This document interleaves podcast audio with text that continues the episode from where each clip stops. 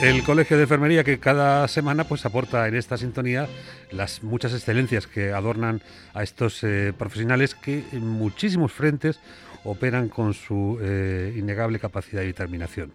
Hoy vamos a descubrir, por cierto, con nuestra invitada de hoy, una eh, técnica, la de extricación de pacientes con sospecha de lesión medular en accidentes de tráfico que ha merecido además una alta consideración dentro de su tesis doctoral. La enfermera colegiada Isabel Ontoria, como decimos, ha sido premio Coemur de doctorado del año 2020. Isabel, ¿qué tal? Un saludo, enhorabuena. Hola, buenos días, muchas gracias. Por lo doble motivo, porque además de esto creo que ha sido más recientemente, ¿no? Sí, hace apenas dos semanas, sí. sí, muy recientemente, realmente. Pues que las eh, alegrías vienen de dos en dos, ¿eh? Sí, desde luego. Bueno, se ha especializado usted en una cuestión que, como decimos, pues tiene eh, todo una, eh, en fin, un aparataje verdaderamente llamativo, ¿no? Lo que tiene que ver con la recuperación, la extracción de una persona que ha tenido un accidente de tráfico y que hay que, lógicamente, pues extraer con muchísimo cuidado. Totalmente, totalmente. La lesión, la lesión medular traumática es una, vamos, actualmente, es verdad que la incidencia, si bien es, si bien es cierto que es un poco menor que hace años, hace años porque los coches están más más más equipados, es verdad que, que por las leyes de tráfico la gente está más concienciada, los cinturones de seguridad, las leyes y tal. Es verdad que la lesión medular es, mm, tiene menor incidencia que hace años, pero sigue siendo una patología bastante frecuente y bastante bastante grave en la sociedad, tanto en adultos como en niños. Me parece que a veces los niños sufren menos esta patología y los niños también la sufren. Sí. Ahora vamos a descubrir por qué es tan importante pues no actuar si no se tienen esos conocimientos. Porque uno se encuentra un accidente de tráfico y, la impronta pues sería buscar la manera de, extraer a estas personas y, ponerlas eh, fuera del vehículo.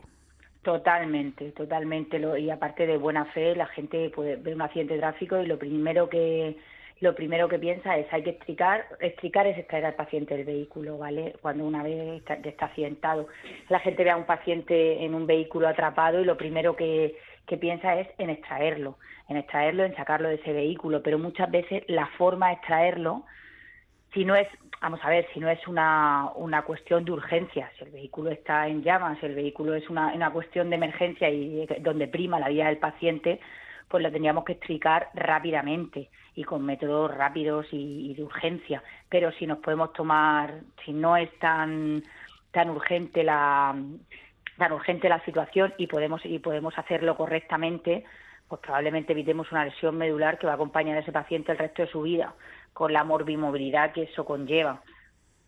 Entonces, pues es importante, es importante saber las maniobras y sobre todo si se puede esperar y si se puede hacer bien, pues esperar a que los profesionales lo realicen de la manera correcta para salvar al paciente, pero evitar una evitar una lesión medular o, o cualquier patología asociada a ella. Sí, quizá pensemos que hay heridas más inmediatas o llamativas que podrían eh, permitir este tipo de acción, pero esa que es invisible, esa que tiene que ver con esa eh, desalineación de la cervical, pues es lo que posiblemente podría tener también consecuencias peores, ¿no?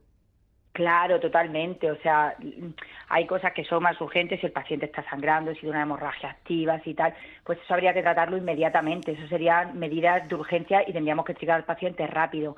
Pero en caso de muchas veces que el paciente tiene, puede salir por su propio medio o, o puede esperar un rato, pues tendríamos que saber exactamente cuándo hay que movilizarlo, porque para ello hay unas normas que nos, que nos indican cuándo se debe inmovilizar al paciente y cuándo no y eh, una vez que se ha decidido inmovilizar al paciente debemos de saber la forma como la forma para extraerlo, sí, totalmente. Estamos hablando de equipos además eh, multidisciplinares donde vemos que van en compañía también de servicios eh, de bomberos, es una acción coordinada, ¿no? Las explicaciones generalmente las, llevan a cabo los bomberos. Ellos rompen las partes del vehículo que nos dificultan un poco sacar al paciente y ellos generalmente explican porque de hecho tienen tienen conocimiento. Lo que pasa que muchas veces van dirigidos también por los profesionales sanitarios que pasan, valoran al paciente y deciden si la explicación tiene que ser rápida, si tiene que ser menos rápida y cómo, y cómo realizarla. Así es una acción conjunta entre bomberos, profesionales sanitarios, muchas veces la policía también ayuda y es una acción conjunta. es un equipo sí, multidisciplinar. Sí. incluso estará, supongo, súper medido, ¿no? El tiempo que se tarda en acudir y en realizar esta checación. Claro, claro, totalmente. El tiempo está bastante medido y sobre todo si es una, como le he dicho antes, si es una, una cuestión de vida o muerte, eh, el tiempo está súper medido. De hecho, hay una cosa, hay una, una, un concepto, es la hora de oro, que es la hora más importante, que es la primera hora que es súper importante en la que hay que en la que hay que atender al paciente porque si pasa esa hora probablemente el paciente no sobreviva entonces está la hora de oro los tres minutos de platino hay hay momentos y hay periodos de tiempo que es indispensable una acción inmediata y rápida Sí. Hemos visto, Isabel, que hay muchos dispositivos, elementos, chalecos, eh, eh, todo un abanico, ¿no? En cuanto a técnicas de estricación. Totalmente, hay todo un abanico y es verdad que cada, que cada dispositivo es para un tipo de estricación. No es lo mismo que el paciente esté atrapado en el vehículo, en el asiento del conductor, que en el asiento de, del copiloto, que detrás, que el coche esté volteado. No son los mismos dispositivos para niños que para adultos. Entonces, de ahí la, la necesidad de tener un poco de formación para saber qué dispositivos se necesitan y cuándo utilizar cada uno. ¿Y para qué tipo de persona también? ¿no? Porque, por ejemplo, en el caso de los niños, eh, ¿tienen un procedimiento diferente? Claro, en el caso de los niños, es que los niños es un arma de doble filo. Los niños muchas veces pegamos de como los niños no pesan, o sea, son, son, personas que, que, son de, de, bajo peso, son personas pequeñas, entonces pues muchas veces los coges de cualquier manera y que no pesen no significa que no tengan una columna y una médula espinal y que no puedan provocar una lesión medular. Entonces los niños también hay que saber cómo estricarlos. Generalmente a ellos los estricas desde una silla, desde una silla de retención, que es donde se debe llevar a un niño. Entonces, eh, ante un accidente de tráfico, a un adulto lo, puedes estricar de distintas, puede estar en el copiloto, puede estar en el asiento del conductor, pero a un niño siempre lo vas a estricar desde atrás, que estará en su silla de retención. Si todo se ha hecho bien, me refiero, hay ya no podemos encontrar el caso que el niño esté sin cinturón delante, pero generalmente al, niño se le estrica desde una silla de retención y tiene para eso sus dispositivos especiales. Estamos hablando con Isabel Ontoria Hernández, que es enfermera colegiada y premio Coemur del doctorado 2020 en esta materia, precisamente la explicación de pacientes con sospecha de lesión medular tras un accidente de, tráfico. Por la importancia de esa manipulación, eh, se deduce que efectivamente una mala manipulación puede traer consecuencias eh, graves. ¿Cuáles serían estas consecuencias? Estas, estas consecuencias puede ser que el paciente puede tener una, como he dicho, una morbilidad asociada a asociada a esta lesión medular. No solo en sí es la lesión medular lo que conlleva este problema, es que mm, tiene una, una, vamos, la gente con lesión medular es mucho más propensa a morir prematuramente, tiene más problemas de tienen más problemas de sufrir alguna patología urinaria, una patología respiratoria, una patología neurológica y, conlleva que, los, datos actuales que hay es que tiene una, eh, vamos, que se puede morir prematuramente frente a, una, a, un, a un paciente que no tiene lesión medular. No solo es la lesión medular en sí, es mm, todo lo que, lo que va asociado a ella es aparte de mayor gasto sanitario, problemas psicosociales, problemas a nivel laboral, problemas en, el ámbito de social, de las relaciones familiares, no solo es la propia patología, una lesión medular lleva asociada a muchísimas patologías asociadas que pues que, que merman un poco la vida, del, bueno, un poco no, merman bastante la vida del paciente y los, y los limitan en exceso. Aunque el proceso es, como decimos, eh, muy rápido, eh, cabría incluso la posibilidad de plantear algún tipo de maniobra de estabilización del paciente allí en esa posición de encarcelamiento. Claro, sí, sí, sí, claro. De hecho, ahora mismo los, los collarines que hay, los dispositivos que hay, en principio, siempre antes de inmovilizar a la víctima eh, se lleva una estabilización. O sea, el paciente tiene que estar estable, tiene que estar con las constantes bien, no tiene que tener ninguna hemorragia activa, ningún sangrado, tiene que estar hemodinámicamente estable para poder proceder a la inmovilización y una vez que está que está inmovilizado eh, los dispositivos por ejemplo el collarín y, el tablero siempre llevan la posibilidad de, poder maniobrar o poder actuar con el paciente en cualquier momento. En cualquier momento. es eh, insistente en este sentido Isabel cuando habla de si se hace la cosa correctamente, ¿no? Eh, porque claro, nos encontramos que no eh, personas que no llevan el cinturón de seguridad o niños que no están acoplados en esa silla adecuada, pues en fin, el mal es mucho mayor.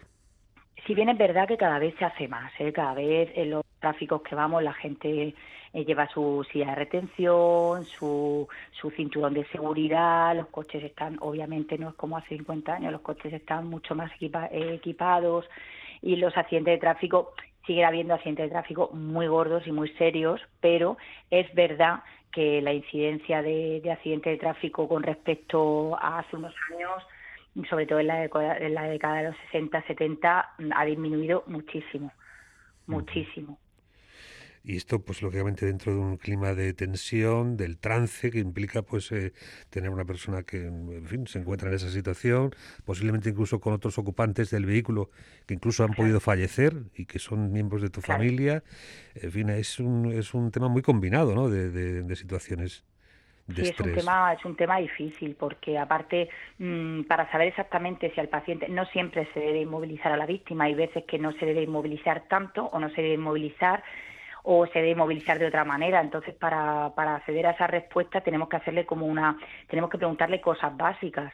Y entonces, mm, para seguir unos criterios o no de inmovilización y entonces en ese momento la víctima nos tiene que responder y muchas veces pues nos encontramos con que la víctima está nerviosa, está en estado de shock, está inquieta, lo que usted dice, hay veces que a lo mejor el familiar de al lado ha muerto y está totalmente mm, bloqueada. Entonces, pues realmente nos encontramos con situaciones muy difíciles porque valorar eso en una situación donde prima el tiempo, donde la víctima está nerviosa, donde no se encuentra bien, donde a lo mejor hay más víctimas, pues es difícil. Claro, es difícil. Por... E que afecta también al profesional, porque ustedes tampoco son de piedra. Claro, claro que afecta al profesional. Es difícil porque a lo mejor ha llegado un solo dispositivo, o sea, ha llevado una, una, una sola ambulancia, a lo mejor hay cuatro víctimas. Entonces, pues decidir cómo hacerlo, eh, decidir qué hacer, cómo hacerlo, a qué víctima, todas esas cosas. Bueno, cuando hay más de una víctima se suele hacer un triaje, pero todas esas decisiones tienen que ser en un, en un periodo corto y, y son importantes. Entonces, pues hay que mantener un poco la cabeza fría y sobre todo tener formación y saber cómo hay que hacer las cosas. Porque si de por sí la situación es difícil, pero vas sin formación, sin saber cómo, cómo hacerlo, con dudas y tal, pues todo se complica mucho más. Por eso hay que tener los conceptos principales muy, muy, muy bien, muy bien atados para cuando llegues saber exactamente dónde irte, qué tienes que ver, qué tienes que hacer, cómo lo tienes que hacer, a qué tienes que dar más prioridad y todo eso pues los hace lo hace pues este tipo de cosas, pues la investigación, el hacer protocolos, el estar formado, el saber cómo hacerlo, Mm. a corta tiempo. Y eso que no hay un accidente igual a otro, porque estamos hablando de situaciones eh, que pueden ser pues de lo más dispar. Claro, totalmente. Puede ser de un accidente. Un vehículo que... en una rambla, un vehículo en medio de una autovía, con el tráfico silbándote a ambos lados, ¿no? Y luego cada víctima es un mundo. Dentro de puedes tener un coche volteado y, y, tener que explicarlo, pues a lo mejor una víctima es más tranquila, más tal, pero la otra es más nerviosa o, o la otra se encuentra peor o o por cuestión de idioma, si no te entienden y la gente también se agobia más, totalmente normal, o depende de los ocupantes del vehículo, no es lo mismo una persona sola que una persona que lleva a su hijo detrás, es que cada situación es, es totalmente un mundo, ¿eh? Es totalmente diferente. Y un factor que es un elemento, no sé cómo ustedes lo encajan, que son los mirones, ese público que se suma pues al, al, abrigo de las luces de las sirenas, que, parece que es una, un efecto llamada que, no hay manera de eludir. Totalmente, totalmente. Y la mayoría de los accidentes es verdad que ocurren en autovías y es verdad que en autovías pues la gente pasa un poco más despacio como para ver, pero la gente no se para. Cuando las, cuando las cosas pasan en medio de la calle, es verdad que la gente se para, incluso graba.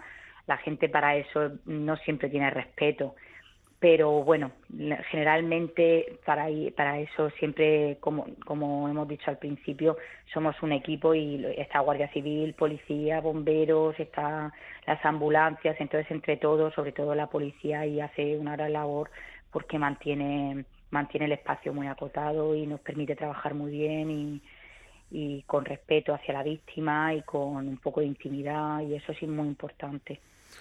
Pues ya ustedes el temple que tiene Isabel Ontoria, que maneja pues con eh, gran pericia este este conocimiento, estas estrategias, y luego pues es madre, o sea que, eh, en fin, tiene nervios de acero, pero en fin, sabe modularlos en cada situación. Y esto pues honra desde luego al colectivo profesional de las sanitarias de los enfermeras y enfermeras de la región de Murcia, que es como decimos en su caso, premio Coemur de doctorado 2020 en esa eh, tesis que ha, que explicado aquí, un poco el, fundamento de, la desaminación cervical producida por la estricación de pacientes con sospecha de lesión modular eh, traumática tras accidente de tráfico. En fin, pues eh, que nada, que, se dé bien esta, este conocimiento y que, bueno, pues sigamos conservando ese minuto de platino, ¿no? Que, está apuntado. Sí, totalmente, totalmente. Muchas gracias. Un saludo y enhorabuena. Un saludo, muchas gracias.